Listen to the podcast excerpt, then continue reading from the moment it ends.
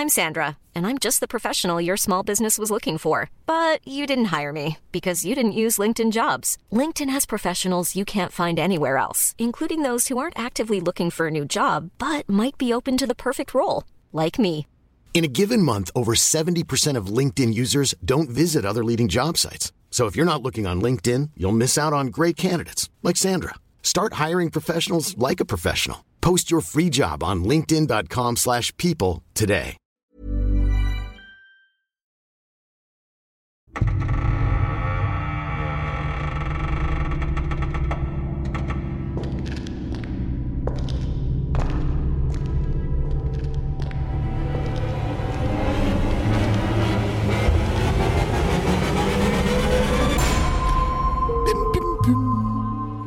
doch wieder gesagt. Du sollst aufhören mit dem? Pfeifen. Du sollst aufhören. Pfeifen. Heute ist, ist, ich bin, also Bin ich wieder böse mit dir? Tag. Gibt's wieder böse Kommentare, weil ich sage. Ja, aber Aber stell dir vor, du hast deine AirPods an und bist auf deinem roten Flitzer unterwegs und dann pfeift die ganze Zeit jemand. ja, das habe ich ja nicht. Auf dem Roller. Ja, jetzt, jetzt, ja, ja du nicht. Nee, aber stell dir vor, du bist nachts auf dem Friedhof unterwegs und pfeift jemand in deinem. Egal. Herzlich willkommen zu Aktenzeichen Paranormal, eurem Lieblingspodcast. Wenn es nach uns geht, jetzt habe ich es an dich gesagt, Patrick. Ja, jetzt hast du es gesagt. Und heute haben wir ein Thema, was äh, unvorstellbar ist ähm, bei diesem Wetter, während wir hier gerade aufnehmen. Ja. Es ist quasi sinnbildlich wirklich, äh, weil das Thema dieser heutigen Folge ist mysteriöser Regen. Ja, das ist so eine faszinierende Reise um die Welt, die wir jetzt ein bisschen ähm, machen. Und zwar, ähm, wir erkunden wirklich mysteriöse Regenfälle und ähm, ja, schnall dich an, halt deinen Regenschirm bereit, Paddy, weil das wird wirklich wild, diese Folge. Wir beginnen in Kentucky und zwar mit dem Kentucky Meat Shower. Und jetzt stell dir mal vor, du gehst nichtsahnend äh, in deinem Garten Seife machen, so wie wir das öfters tun, du Täglich, und ich, ja. ja. Und plötzlich regnet es. Aber jetzt nicht Regen, sondern Fleisch. Ja, Fleisch. Fleischstücke fielen tatsächlich vom Himmel und nein, es handelt sich nicht um einen Barbecue-Wettbewerb ähm, der Götter, aber es war tatsächlich ähm, Fleischregen. Und man weiß nicht, wo es herkommt oder ähm, ob es irgendwie erbrochen ist von Geiern war, man weiß es nicht, es ist bis heute ein Rätsel. Und ähm, ja, also wir gucken mal drauf. Am 3. März 1876, da befand sich Alan Crouch zusammen mit seiner Frau im Garten seines Anwesens in Olympia, in Olympia Springs, Kentucky. Und zu dieser Zeit war Miss Crouch damit beschäftigt, Seife herzustellen. Und plötzlich begann es zu regnen. Wie gesagt, Fleisch. Fleischstücken in unterschiedlicher Größe. Das ist sowas von strange und scary. Uh, da schaudert's mich. Augenzeugen. Es kann, ja? also es können ja auch kein, also weil du eben äh, hier Erbrochenes von Geiern, das hätten ja dann irgendwie so ein ganzer Schwarm sein müssen. Also das klingt ja wirklich nach Regen. Es klingt ja wirklich jetzt nicht nach, da fällt einmal hier, bumm, was runter, so ein, Ja. so ein Haufen, sondern das klingt ja wirklich nach länger. Krass. Ja, es ist wirklich, es war so. Und 1876. Also wir reden ja. jetzt hier nicht von äh, großartig, das war jetzt wahrscheinlich kein Lufthansa-Cargo-Flugzeug, wo irgendwie die Klappe aufgegangen ist. Also. Ja, okay. es war halt irgendwie, es war, es war strange. Pass auf, Augenzeugen beschreiben die Fleischstücke als weißlich-grau. Einige ähnelten, ähnelten großen Schneeflocken, während andere mehrere Zentimeter groß waren und wie Fetzen aussahen. Miss Crouch verglich die Konsistenz der Fleischstücke mit Schneeflocken und ja, ja überraschend fand es sehr ungewöhnlich. Ja. Ja, hätte ich auch. Ein Nachbar, der heißt äh, Harrison Gill, der bestätigte die Beobachtung und bemerkte, dass äh, Fleischpartikel am Zaun klebten und auf dem Boden überall verstreut lagen. Der Vorfall erregte, erregte so viel Aufmerksamkeit und wurde von lokalen Zeitungen aufgegriffen. Selbst die New York Times berichtete am 10. März, meinem Geburtstag, allerdings nicht 1876 darüber. Und ein Korrespondent der Zeitung Louisville Commercial bestätigte äh, die fleischregen Beobachtungen und erwähnte, dass zwei Männer, und jetzt wird's echt scary, sogar das Fleisch probiert haben. Und äh, sie vermuteten, dass es sich um Hammel- oder Wildfleisch handelte. Und äh, die Herkunft des Fleisches blieb Gegenstand natürlich kontroverser Diskussionen. Es gab halt da verschiedene Theorien. Und äh, eine davon ist, dass es sich um Überreste eines Messerkampfes zwischen zwei Brüdern handelte, bei dem das Fleisch von einem Wirbelsturm erfasst und über das Anwesen der Gorges wieder abgeworfen wurde. Das kann ich mir nicht vorstellen, mhm. weil dann würdest du nicht einfach im Garten sitzen und würdest irgendwie Seife machen. Eine andere ja. Theorie, äh, dass der Fleischregen vom Wind äh, ja, äh, verwehter Froschleich beruhte, das äh, käme auch nicht in Frage für mich, weil das macht gar keinen Sinn. Ein Chemiker namens J. Lawrence Smith aus Louisville erwähnte dies im American Journal of Microscopy und Popular Science, obwohl die Laichzeiten der heimischen Froscharten zu dieser Zeit noch gar nicht begonnen hatten. Ich kann mir auch nicht vorstellen, dass es irgendwelches Froschleich war. Nee, ich habe auch gerade eben mal geschaut. Also dieser Regen wird datiert, oder was heißt datiert? Also auf eine Uhrzeit zwischen 11 und 12 Uhr. Das heißt, es war wirklich nicht nur ein Haufen, der runtergefallen ist, sondern im Zeitraum von einer Stunde hat sich da immer mal wieder was runtergeregnet. Also crazy einem Professor namens Kastenbein aus Louisville. Louisville war ich schon mal, ist ganz nett da. Ähm, der ist vom Louisville College of Pharmacy, der brachte eine weitere Theorie ins Spiel. Und zwar zitierte er einen Farmer aus Ohio, der von Geiern sprach, die sich im Flug übergeben und das Fleisch als Ergebnis dieses Erbrochenes in die Luft versprühten. Er erklärte, dass die Fleischstücke unterschiedliche Gewebearten wie Muskeln, Lungen und Fett aufwiesen, was mit dieser Theorie dann wiederum übereinstimmen könnte. Aber aber die Vermutung von, von den Geiern, die da rumkotzen, äh, es, äh, äh, es ist die, das klingt wie so ein, so, ein, so ein Ausspruch vielleicht aus dieser Zeit, so ach, zum, Kotzen, zum kotzenden Geier, was ist denn hier passiert? Weißt ja, du, wie, ja. ja, aber Gott, nein. Es gab da aber Unterstützung, da in Kentucky sowohl Truthahngeier als auch Rabengeier heimisch sind. Ich weiß ja nicht, ich weiß ja nicht. Ich auch nicht. Also es gab dann auch jemanden, Kurt Gode, das ist ein Künstler, der hat im Jahr 2004 an der äh, Transylvania University in Lexington eine Originalprobe des Fleisches bekommen. Ach. Und die Probe war bereits stark kontaminiert, sodass keine eindeutige Bestimmung mehr der Fleischart möglich war. Und mhm. er ließ das konservierte Fleisch in einem Geschmackslabor in Cincinnati analysieren und produzierte Jelly Beans mit dem Geschmack des Fleisches.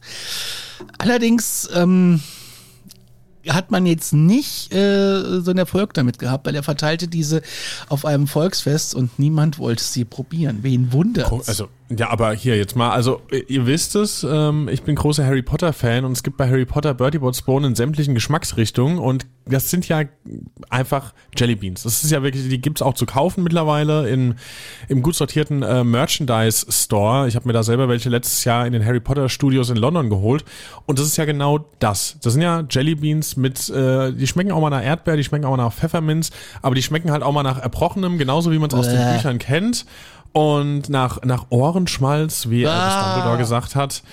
Ja, ähm, und deswegen, also ich, mich verwundert es gerade. Vielleicht sind die aber auch dann eben äh, umgemünzt worden. Das kann ich mir vorstellen, dass es nicht mehr original Jellybeans sind, sondern vielleicht ja, sind trotzdem, sie jetzt ich will das doch im Harry essen. Potter Merchandise. Naja, aber das ist halt echt krass, weil er hat ja wirklich das Original Ekelfleisch da irgendwie genommen, hat es dann da rein äh, verarbeiten lassen. Ich denke, bei den Harry Potter Naja, die haben den Geschmack analysiert und haben dann daraus ja. wahrscheinlich einen synthetischen Stoff hergestellt. Mhm.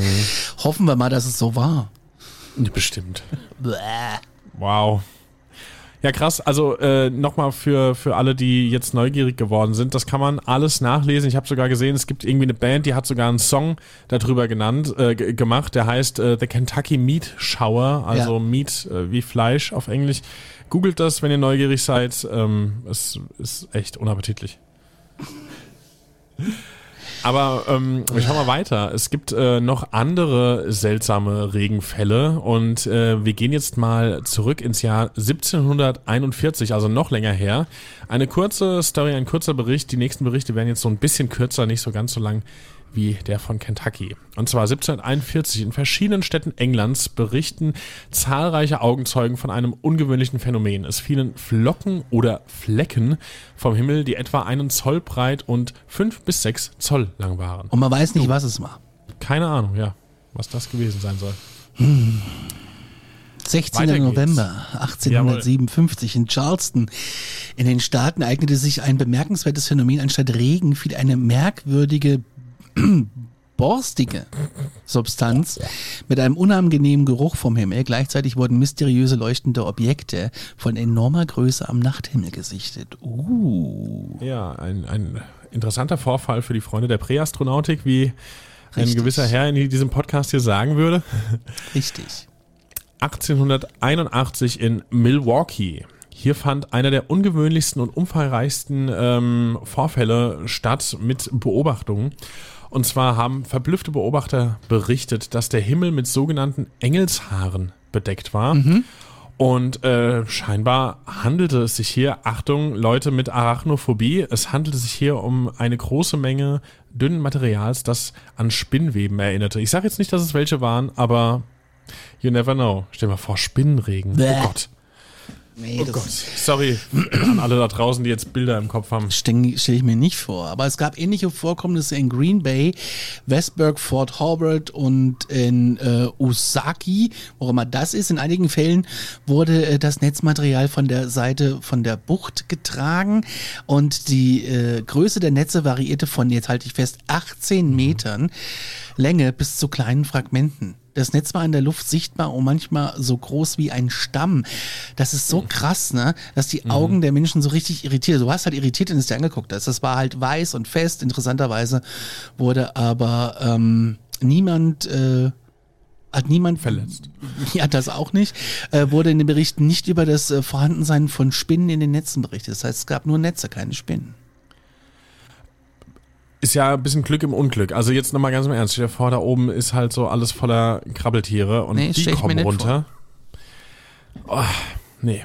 Naja, Ja, am ist schon 20. schwierig. September in äh, Gainesville, Florida im Jahre 1892. Der Entomologe George Marks beobachtete persönlich den Verlust einer großen Menge, und wir sind hier wieder beim Engelshaar. Das Netzmaterial wurde am Morgen bemerkt und schwebte in der Luft oder fiel auch eben aus den Wolken herab. Und es bildeten sich lange Streifen von bis zu 3000 Metern Länge, ihr habt richtig gehört, drei Kilometern Länge, die sich zu einem Haufen zusammenfalteten. Die Menschen in der Umgebung berichteten auch von riesigen fliegenden Blättern, die vom Regen gebracht wurden und wie große, rein, also komplett weiße Spinnennetze aussahen. Und äh, eben an vielen Stellen wurden Bäume dort komplett von diesen Netzen ja, bedeckt und eingewickelt. Creepy. Das ist richtig creepy. Ich weiß gar nicht, es gab doch hier auch mal sowas äh, ähnliches, ne? Aber dann hat man gesagt, nee, das ist ähm, ähm, diese, diese, wie heißt es denn in diesen, äh, in den Bäumen immer diese Raupe? Äh, die Eichenprozessionsspinne Ja, natürlich, ja, genau. Ja. Aber ähm, das ist ja kein Regen, das ist ja, das trägt sich aber auch irgendwie von Baum zu Baum oder so, ne? Ja, aber ähm, was mir auch noch gerade einfällt hier, äh, also ihr wisst, wir sind ja hier so im Rhein-Main-Gebiet verankert. Ich äh, wohne in Mainz und wir hatten tatsächlich, wann war es? Letztes Jahr, etwas über ein Jahr ist es her, äh, in, im Stadtteil Lerchenberg in Mainz, da wo auch das ZDF Wo der. Fernsehgarten wohnt. Richtig, und da gab es äh, Stadtteil Lerchenberg einen Geldregen aus dem Hochhaus. Letztes Oh. Jahr Ende Mai. FFH berichtete. Leute sind da, glaube ich, sogar hin und haben das aufgesammelt. Ich glaube, sie mussten es wieder zurückgeben und ich weiß gar nicht, ich bin jetzt zu faul, um es zu lesen, aber das war right hier vor meiner Tür. Echt? Quasi. Ich habe es leider nicht mitbekommen. Ich wäre bestimmt auch, sonst. Äh, ich hätte mal geguckt nur. Ich hätte bestimmt Ja, ja, ich hätte mich da auch mal ausnahmsweise gebückt und hätte mich da mal, hätte aufgehoben. So ist es ja nicht. ja. In West Virginia, in der Nähe von Romney, berichtete eine Hausfrau namens Rusty von einem ähnlichen Ereignis. Sie hörte ein lautes Summen wie von einem Flugzeug, konnte aber nichts sehen. Am nächsten Morgen war ihr Garten mit einer Substanz bedeckt, die einem Netz ähnelte, aber nicht wie ein Spinnennetz aussah. Sie machte Fotos von der Substanz und sandte sie zur äh, Entwicklung in die Stadt. Sie beschrieb sie als Fäden eines Spinnennetzes, betonte jedoch, dass es kein Spinnennetz war. Das Phänomen war für sie bisher unbekannt, obwohl sie seit Jahren in der Nähe von Romney lebte. Immer diese Spinnennetze. Ja. Also, Also ich komme mittlerweile damit ja echt klar. Ich hatte mal einen Vorfall ähm, in meinem Leben. Ich bin eigentlich echt, also ich bin jetzt kein großer Fan von Spinnen, aber wer ist das schon? Ja. Und ich hatte mal einen Vorfall in meinem Leben. Äh, der mich so ein bisschen desensibilisiert hat. Da war es danach irgendwie dann so bis heute immer so ein bisschen besser noch. Und zwar war das äh, in meinem damaligen Kinderzimmer, das heißt schon über 10, 15 Jahre her. Ich habe abends im Bett gelegen, habe ähm, hab Fernseh geschaut und auf einmal ist ein recht großes Exemplar neben mir links an der Wand hochgekrabbelt. Ja, da schüttelt's mich. Mhm. Ich war in, in Schockstarre in diesem Moment und dachte so, oh shit. Oh shit. Und ich konnte mich nicht bewegen, das war halt relativ nah an mir dran. Und dann haben wir so ein kleines äh, Anstarrungsduell geführt. Wir haben uns da irgendwie gegenseitig angestarrt, bis sie dann nach 20, 30 Sekunden hat sie sich wieder nach unten quasi weggemacht. Das heißt, sie ist wieder in die im Rand zwischen Bett und Wand ist sie wieder nach unten gekrabbelt, also quasi unters Bett, was eigentlich echt nicht beruhigend ist.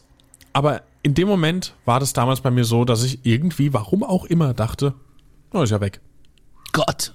Ich habe die nicht gesucht, ich habe die nicht weggebracht, äh, platt gemacht, gar nichts von all dem. Ich habe einfach wirklich weiter Fernsehen geguckt und habe danach beruhigt geschlafen. Ich weiß es bis heute nicht warum, aber irgendwie ging's.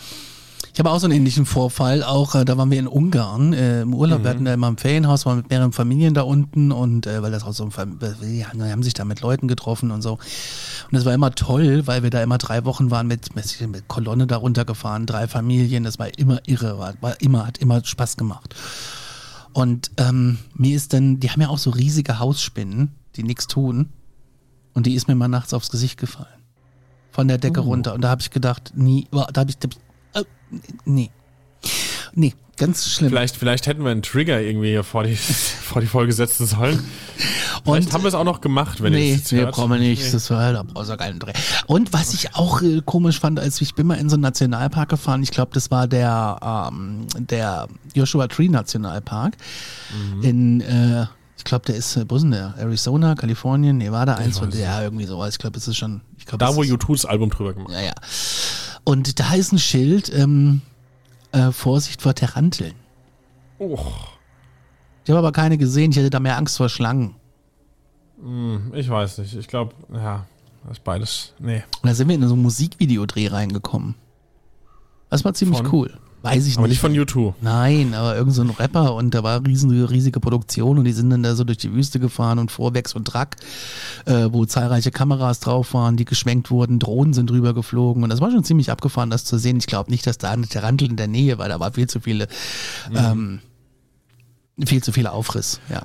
Das erinnert mich gerade an was. Wir waren mal auf Klassenfahrt in Spanien. schön ab. Ja, total. ähm, das war einfach nur für mein, mein Fanboy-Herz, war das unfassbar. Und zwar, ich fange mal so an. Es gibt einen Song von ähm, Die Ärzte und dieser Song heißt Drei Tage Bad. Ja. Und die haben dieses Video dazu in einem ähm, äh, Anthony Gaudi Park in Spanien gedreht. Und irgendwann war ich in diesem Park und wusste nicht, dass ich in diesem Park war. Und äh, leider wurde das Video nicht zu diesem Zeitpunkt gedreht, als ich da war, aber ich habe diesen Park wieder erkannt und als kleiner Fanboy bin ich da hin und her und dachte so, und hier und da haben die das gemacht und hier ist das passiert. Das, äh, sorry für alle, ihr hättet jetzt auch die letzte halbe Minute überspringen können, aber das muss jetzt loswerden. Ich war unfassbar glücklich. Und jetzt gehen wir zum 10. Februar 1978, endlich mal ein bisschen aktueller. Ähm, und zwar zieht's uns nach Neuseeland in die Nähe der Stadt Oamaru und dort fielen zwei Stunden lang klebrige Fäden vom Himmel. Die Fäden waren dünner als Spinnweben, aber gut sichtbar in den Sonnenstrahlen vor einem blauen Himmel. Bah. Ein Mann namens David Schröder berichtete, dass sein Bruder in Vermont, USA, eine seltsame Wolkengruppe beobachtet hatte. Er sah flammende Fäden, die aus den Wolken fielen. Das Phänomen dauerte aber nur wenige Minuten an. Da sehe ich jetzt schon die ganzen ähm, Aluhut-Geschichten. Äh, Aber das äh, hat hier auch keinen Platz tatsächlich. Äh, könnt ihr euch sparen mit Chemtrails. Äh, ja. Weil das äh, Also es, ist lese 1870 mir das gab es keine. Nee, aber das ist jetzt nix. Also deswegen, wir sagen ja auch immer rechtzeitig eigentlich dazu, wenn es Aluhut-Alarm ist. Aber das wollen wir jetzt hier gar nicht groß breit treten. Richtig. So.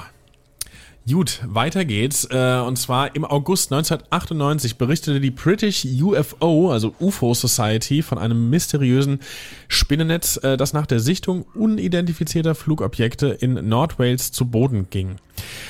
Zeugen hatten zuvor etwa 20 silberne Objekte am Himmel gesehen. Das ist doch was für die Freunde der Präastronautik, die gerne Alarmstufe hören, da überall, wo es Podcasts gibt. In einem Interview mit dem russischen Schriftsteller und äh, Kosmonautik-Spezialisten Wladim Chernobrov, der in der von der internationalen Forschungsvereinigung äh, Komposisk, was es alle gibt, ähm, äh, wurde über ungewöhnliche Funde in Aserbaidschan gesprochen. Und er erwähnte, dass es sogenanntes Engelshaar, das es in den 90er Jahren in dem Land gefunden wurde, äh, mhm. gibt. Es handelt sich da um äh, mikroskopisch kleine Produkte aus seltenen Erdenmetallen, die wie extrem dünne, dünne Aluminiumdrähte aussehen. Sie wurden mit UFO-Landungen in Verbindung gebracht und erhielten ihren Namen aufgrund ihres Aussehens. Die Haare wurden als hochentwickelte Nanotechnologie betrachtet, obwohl die Technologie zu der Zeit, als sie entwickelt wurden, noch gar nicht existierte.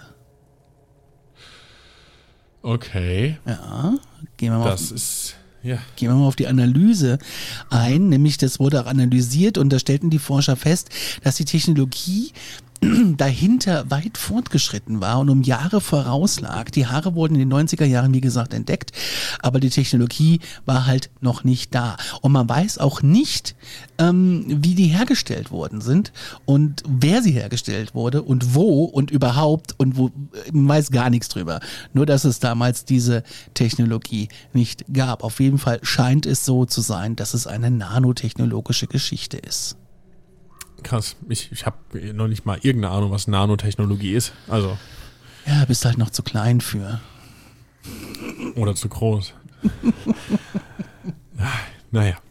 Ähm, weltweit gibt es übrigens auch Berichte über das Phänomen des Frosch- oder Fischregens, mhm. der bereits seit der Antike bekannt ist, aber bisher gibt es keine wirkliche Erklärung dafür. Na, ist doch klar, es ist eine Plage. Von Gott geschickt. Ach so, ja. Was sonst? Fischregen stelle ich mir auch ein bisschen strange vor. Ich würde den Mund aufmachen. Ich geht. naja, wer Sushi ja. essen kann, kann auch irgendwie den Fisch aus der Luft fangen. Nein, auf gar keinen Fall. Am 28. Mai 1881, da fielen nämlich während eines Gewitters, und jetzt äh, halte ich fest, tonnenweise Uferschnecken, Einsiedlerkrebse, Frösche und verschiedene Fischarten auf die Felder der englischen Stadt Rochester und äh, der Corner Gardens Road. Die Bewohner sammelten die Tiere auf und ja, verkauften sie dann auf dem Markt. Natürlich. Ja. Aber jetzt erstmal um, äh, also es hieß Uferschnecken, nicht UFO-Schnecken, nur falls das ah. jemand hier missverstanden hat. Und Jetzt mal kurze, kurze Info am Rande. Das kann man einfach nicht wissen. Ich finde es jedes Mal total faszinierend. Ähm, du hast gerade gesagt, die englische Stadt Worcester. Und das ist ja die Stadt, aus der die berühmte Soße auch stammt. Die ist äh, weltweit bekannt. Und tatsächlich, also ich weiß nicht, wo die, die Briten das hernehmen, aber äh, geschrieben W-O-R-C-E-S-T-R. Liegt nahe, dass man es so ausspricht, wie Conny das gemacht hat. Aber man spricht diese Stadt einfach Worcester aus. Weiß ich, ja, aber. Langgezogenes U, es ist schrecklich. Deswegen habe ich so, äh, als, äh, als Phonetiker habe ich so ausgesprochen. Ja. Es existieren aber alte Darstellungen, auf denen zu denen ist, wie diese Fröschen und Kröken runterregnen. Ich sag doch, Plagen. In Alabama, da dünkten die Farmer ihre Felder mit Aalen, die zuvor vom Himmel gefallen waren. Ähm, am 28. Dezember äh, 1857 fielen in Montreal, Kanada, tatsächlich nämlich lebende Aale auf die Erde. Und ich frage mich echt, wie man darauf kommt, dass man das dann einfach macht. Also ja, aber wie also, kann das denn funktionieren? Die Frage ist nicht nur, dass du das, das ist die eine Frage, ganz klar. Ja. Aber die andere Frage ist, wie kommen denn Aale auf so Felder? Also ja, wie kann klar. denn die denn regnen? Das, also das verstehe ich nicht, aber das ist für mich genau der Punkt, an dem ich sage, wie kommt man dann noch drauf, seine Felder, die man ja wahrscheinlich irgendwie ähm, bedient und bewirtschaftet, um mal irgendwas zum Essen oder sowas davon zu äh, ertragen, sag ich mal. Also äh, mhm. wie kommt man da drauf? Also generell, warum düngt man mit Aalen? Würde man auch Aale aus dem, aus dem Wasser irgendwie einfach nehmen zum Düngen? Das weiß ich einfach das nicht. aber Sinn. Nee, finde ich auch. Aber dann, selbst wenn man das tut, und dann regnen welche vom Himmel, wo du überhaupt nicht weißt, was es mit denen auf sich hat, ob es irgendwelche Alien-Aale oder radioaktiv verseuchten oder was weiß ich was. Und dann schmeißt du die auf dein Feld und sagst, so, jetzt zersetzt euch mal, damit ich hier in ein paar Jahren, äh, in ein paar Monaten gute Ernte habe. Echt nicht. Schwierig. Ja. Am 9. August 52 da fielen in Paderborn Muscheln vom Himmel. Und wir wissen alle, dass Paderborn jetzt nicht am Meer liegt. Paderborn an der Elbe, dachte ich. Hm, genau. Ja, aber es, wie, wie, wie, strange ist das denn? Das ist super komisch und für die vielen Leute aber vielleicht jetzt mal spannend, äh, wenn wir hier Stories äh, in unserem Podcast verarbeiten, kommt ja relativ häufig die Frage, ja, habt ihr denn auch mal was, was irgendwie in Deutschland passiert ist? Es ist tatsächlich so, dass es da ähm, verhältnismäßig weniger gibt, aber hier, Paderborn fielen Muscheln vom Himmel. 1952.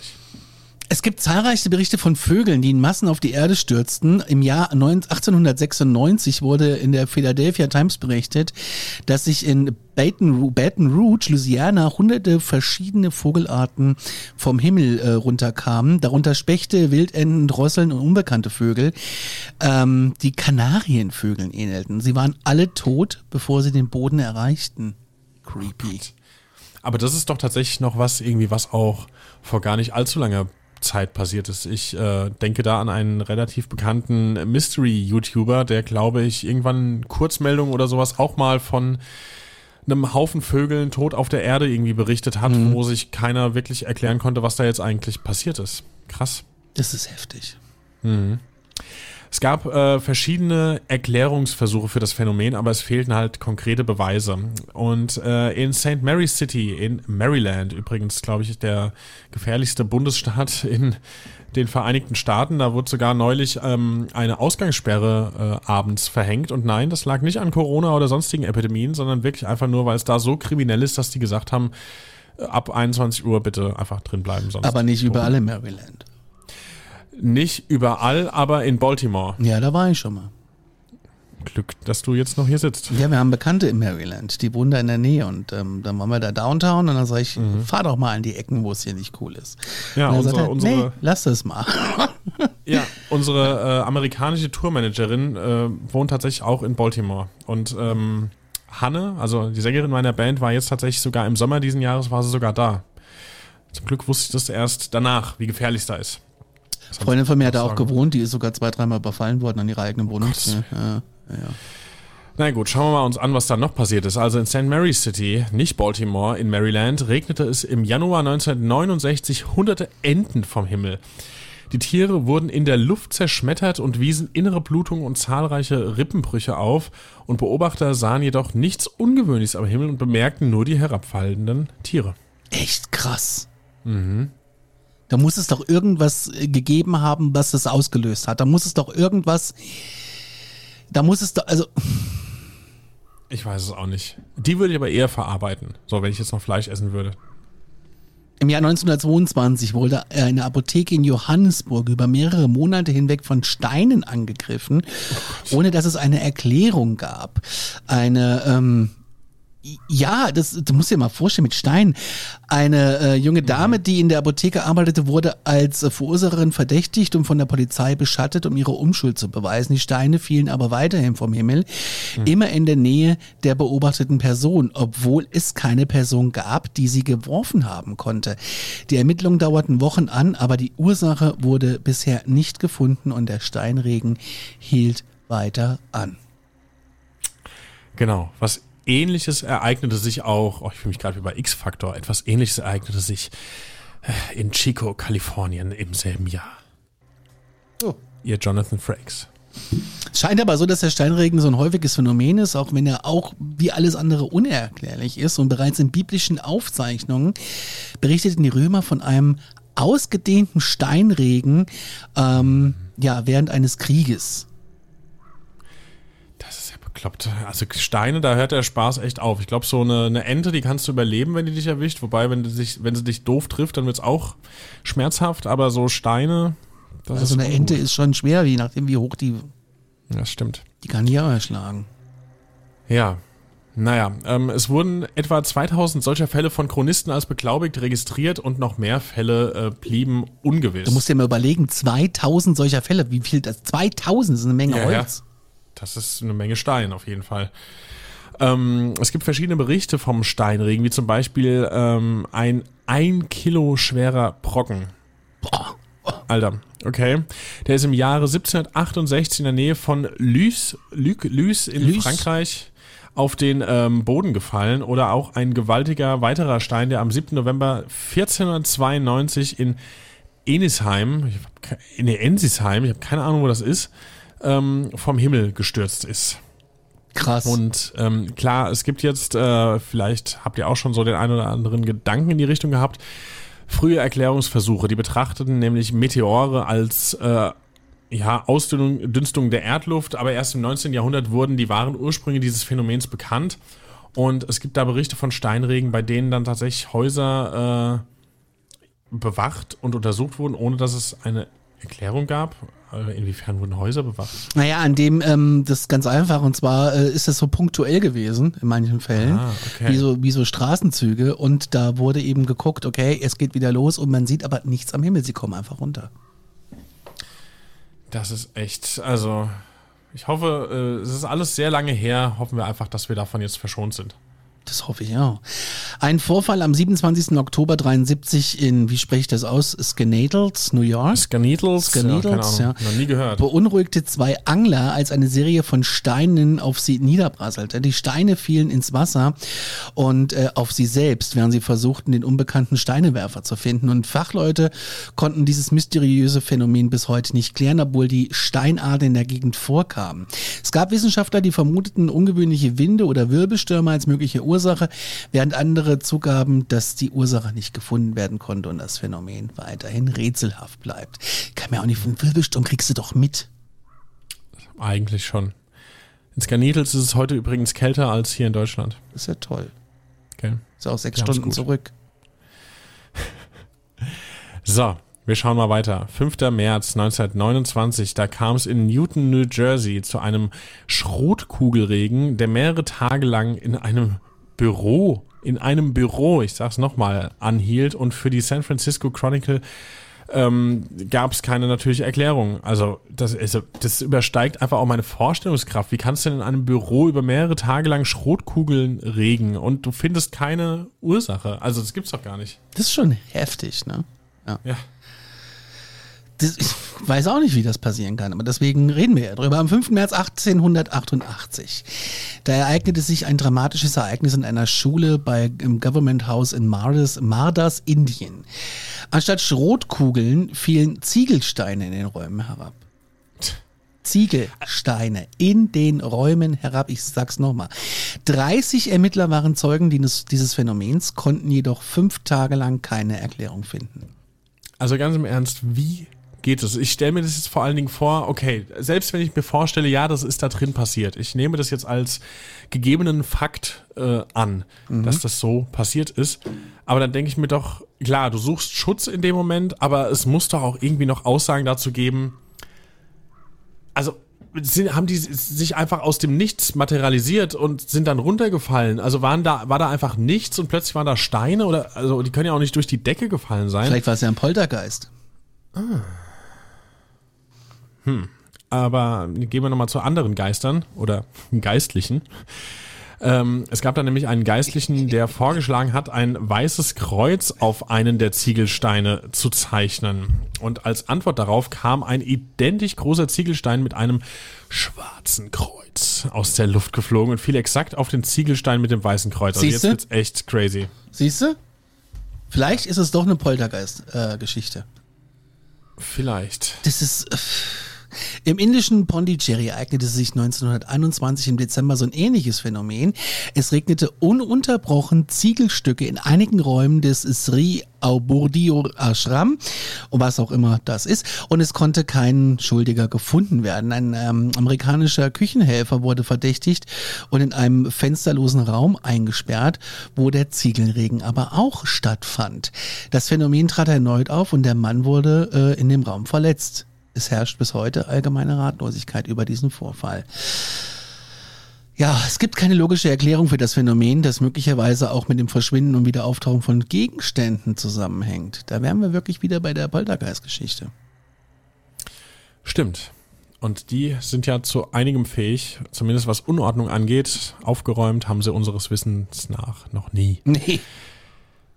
Ja, es wurde ähm, beobachtet, dass ungewöhnliche Objekte vom Himmel fallen, wie Hagel aus Natriumcarbonat, Salpetersäureregen, Glassplitterklumpen, Salzkristalle, Kupferlegierung, Alabaster, Klinker, Nägel, Muttern, also die Muttern, nicht die Mütter, Schrauben und sogar, wie eben von mir schon erwähnt, Geldscheine.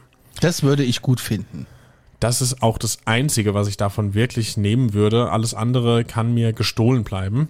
Jetzt stell dir ähm, mal vor, du gehst äh, raus und es äh, regnet Glassplitterklumpen oder Muttern oder nee, also äh, es ist ja nach den Berichten, die wir hier so gelesen haben, alles möglich. Mhm. Ey, das ist total also, ja. abgefahren, die Story.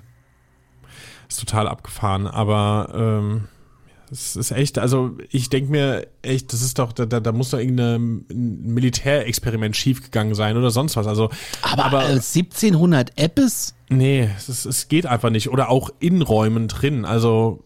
Wie erklär mir, ja genau, erklär mir doch mal, wie Schrotkugeln oder Ziegelsteine innerhalb von Räumen runterfallen können. Ich weiß es nicht. Ich weiß, weiß es wirklich Eben. nicht. Es, es funktioniert ja einfach nicht.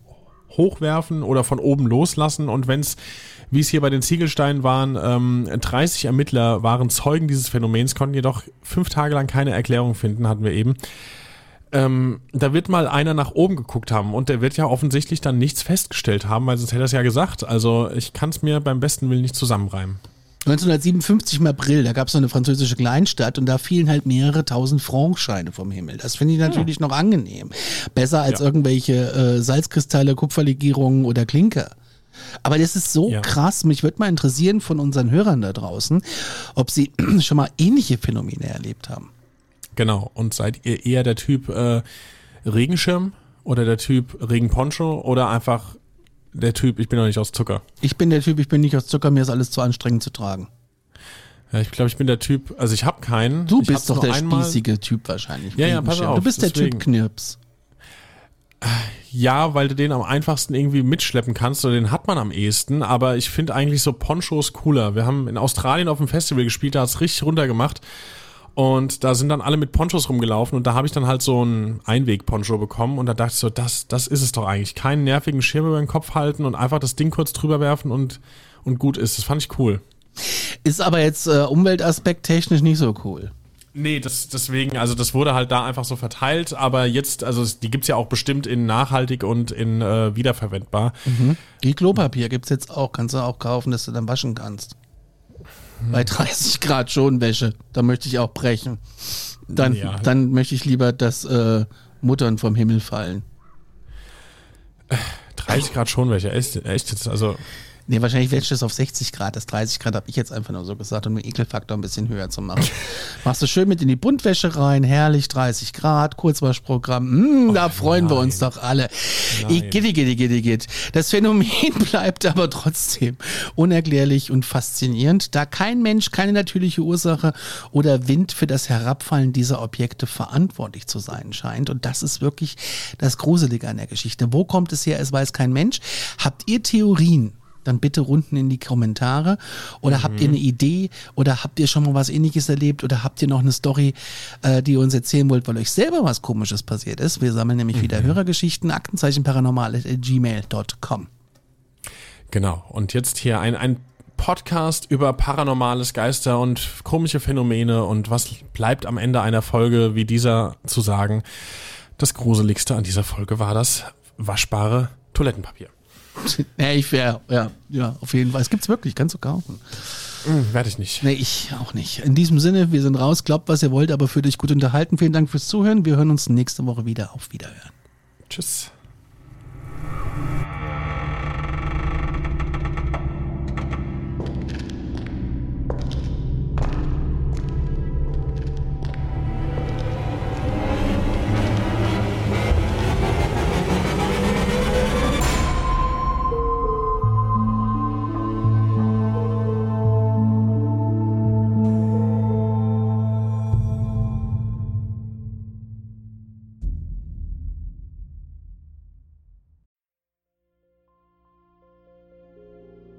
Mein letzter Fall hat mich auf einen Berg geführt, wo man den Schädel einer jungen Frau gefunden hat. Mein Name ist Yvonne Wiedler und ich bin Reporterin bei Dunkle Spuren, dem ersten True Crime Podcast Österreichs, produziert vom Kurier und ausgezeichnet mit dem European Newspaper Award. Seit 2019 rollen wir ungelöste Kriminalfälle neu auf und nehmen euch mit auf unsere Recherche. Wir suchen nach Menschen, die spurlos verschwunden sind untersuchen Morde, die nach 20 Jahren noch immer ungelöst sind und bis heute Rätsel aufgeben. Wir erzählen die Geschichten der Opfer, sprechen mit Ermittlern und Angehörigen und recherchieren, bis wir neue Spuren gefunden haben. Drei neue Fälle alle vier Monate. Dazwischen haben wir spannende Bonusfolgen für euch. Dunkle Spuren findet ihr überall, wo ihr Podcasts hören könnt. Link auch in der Beschreibung.